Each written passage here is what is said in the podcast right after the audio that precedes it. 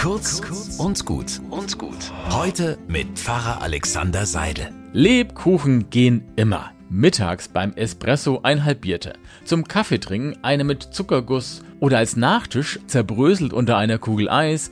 Lebkuchen sind die adventliche Allzweckwaffe. Ich liebe den Geschmack, das Aroma, die exotischen Gewürze, die mich immer ein bisschen in den Orient befördern, zu Wüsten und Kamelen, in die Welt von Josef und Maria. Da wird mir der Lebkuchen zum Reiseführer nach Bethlehem, da wo Jesus vor 2000 Jahren geboren wurde. Und umgekehrt holt der Duft des Lebkuchens diese alte Geschichte in meine Gegenwart und ich stelle mir vor, wenn Maria und Josef auf der Reise nach Bethlehem bei mir Station machen würden, dann würde ich ihnen Lebkuchen servieren und sie würden reinbeißen und sagen, hey, das schmeckt ja so wie bei uns daheim. Also genießt eure Lebkuchen.